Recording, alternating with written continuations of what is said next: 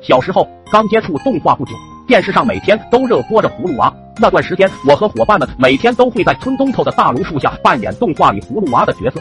那天下午放学后，我被老爹困在家里写作业。等我写完，拿着我心爱的木剑赶到大榕树下的时候，大家已经分配好角色，只剩下一个六娃。没办法，只能我来当隐身的六娃。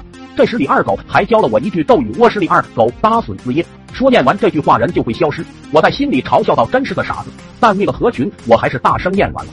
我刚念完，就听见李二狗惊恐的喊：“乖乖龙地洞，于燕不见了！”随后边上的小伙伴也都炸锅了，纷纷说道：“真没了，于燕真的隐身了！”我惊得下巴都差点掉下来，不可置信的跑到他们面前，挨个比划着喂：“我在这呢，这呢！”没有一个人回应我，反而四处逃散。我整个人傻在原地。我隐身后，他们连我的话都听不到，那我怎么问现身的咒语呢？难道我要和这个世界再见了吗？我要是消失了，老妈怎么办？会不会想我？会不会再捡个小弟弟替代我？想到这些，我跪地上嗷嚎大哭，最后哭得我浑身抽搐，直翻白眼，最后心如死灰的往家走去。刚到家门口，就看见我爹猫着腰，用耙子小心的除着草。我紧紧的咬着嘴唇，悲伤从四面八方席卷而来。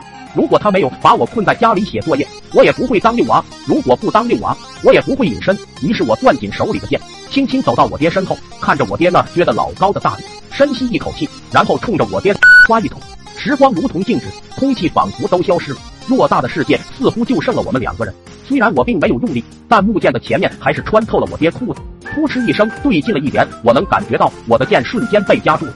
接下来就是我爹用两半屁股死死的夹着剑，仰天咆哮，还踮着脚尖蹭蹭蹭往前颠。颠了一会，我爹忍痛把剑拔了出来，直接跪在地上，脑袋不停的在地上蹭，手握拳使劲拍打着地，还一股杀气的看着我。我心想完了完了，他能看到我。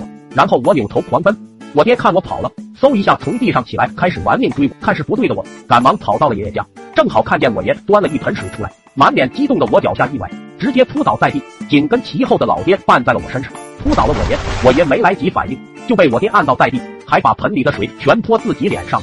此刻我爹就像个懒蛤蟆似的趴在我爷身上，我爷一巴掌把我爹呼了下去，起身后抹了一把脸，由于淋的是肥皂水，带着满脸的沫子，边说话边往外吐泡泡。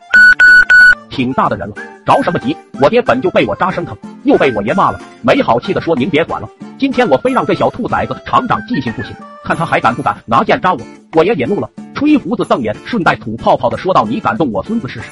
扎就扎了，能有多疼？”我爹捂着隐隐作痛的，梗着脖子道：“要不您也试试？啥都不知道就知道说我。”我爷立马暴走道：“真是无法无天了，来拿我试试，来呀！”我爹听完后竟然还有跃跃欲试的感觉，但是碍于老爷子的威严，实在不敢上前一步。而我以为我爷是有这方面的癖好，于是我双手护握，食指、中指伸出，然后冲着我爷的啪一捅。那天，我受到了来自爷爷和父亲的关怀。卫生院七日游，在卫生院躺着的时候，我煞笔似的还琢磨为什么我不能隐身。就在我重复了几遍咒语“我是李二狗大孙子”，耶，我全明白了，原来我才是真正的傻帽。